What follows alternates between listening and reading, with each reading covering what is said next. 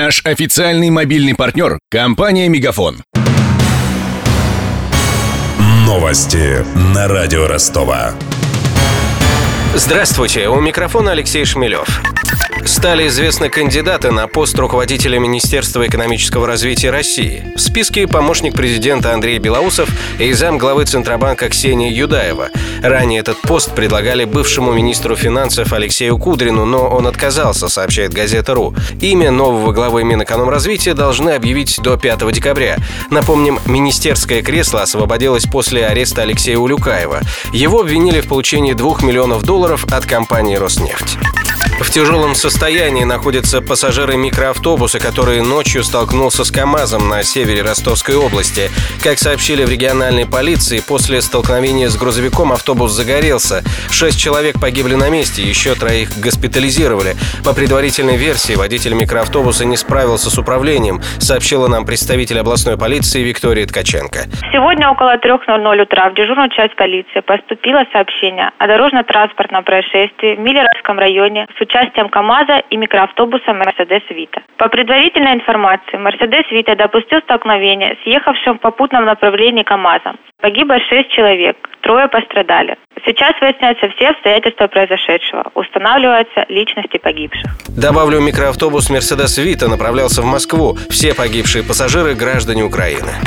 Дед Мороз пообещал сбрить бороду, если сборная России по футболу выиграет чемпионат мира 2018 года. Об этом волшебник заявил на пресс-конференции в ТАСС.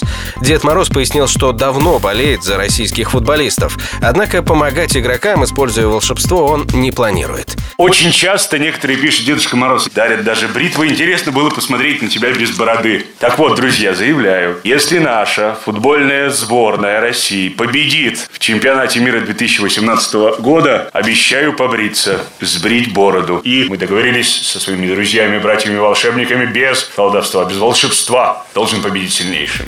А тем временем своя футбольная сборная появится у Республики Крым в ближайшие дни. Сформировать команду договорились на днях на заседании Крымского футбольного союза. Тренером назначен Валерий Петров, в прошлом бывший нападающий севастопольского авангарда, а ныне спортивный директор симферопольского клуба «Таврия». Свой первый сбор команда проведет в начале декабря в Евпатории.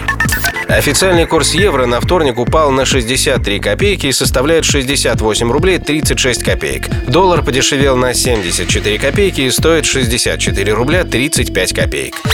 С главными новостями этого часа знакомил Алексей Шмелев. Над выпуском работали Денис Малышев, Мария Погребняк, Ксения Золотарева и Виктор Ярошенко. Новости на радио Ростова. Наш официальный мобильный партнер – компания «Мегафон».